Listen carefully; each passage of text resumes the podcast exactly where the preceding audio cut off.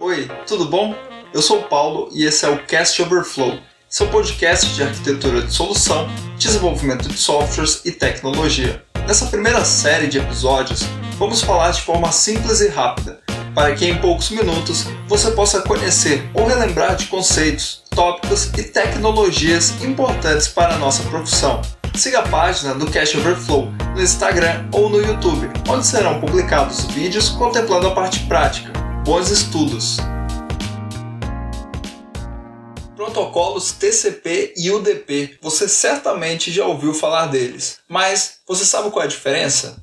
TCP vem do inglês Transmission Control Protocol, ou seja, protocolo de controle de transmissão, e é um dos principais protocolos hoje para comunicação entre aplicações que estão em uma rede, seja ela local ou internet. A maior parte das aplicações web, como por exemplo navegadores e sistemas de e-mail, utilizam o TCP. SSL e TLS, no geral, operam no topo do TCP.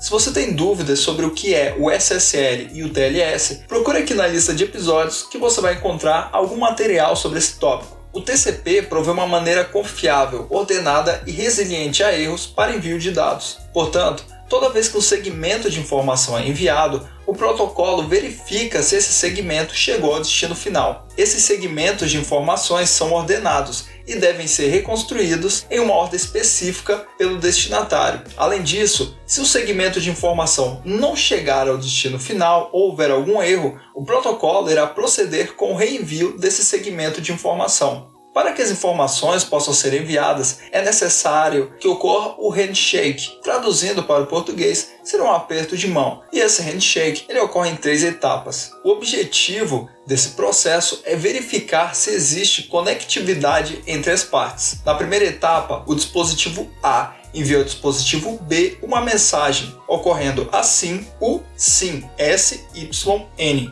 Na segunda etapa, o dispositivo B, que recebeu a mensagem, retorna ao dispositivo A uma resposta, ocorrendo assim o SYNACK, S-Y-N-A-C-K.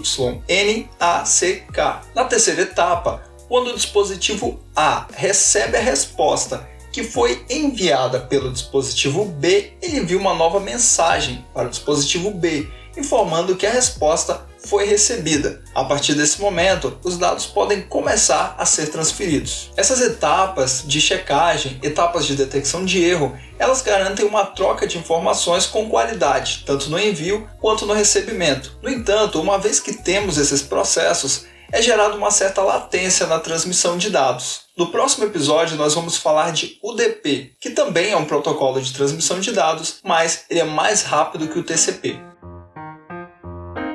Esse foi mais um episódio do Cash Overflow. Eu espero ter contribuído com você de alguma forma. Lembrando que o aprendizado de toda tecnologia requer várias horas de estudo. Não se esqueça de nos seguir nas redes sociais, Instagram e YouTube. Até a próxima!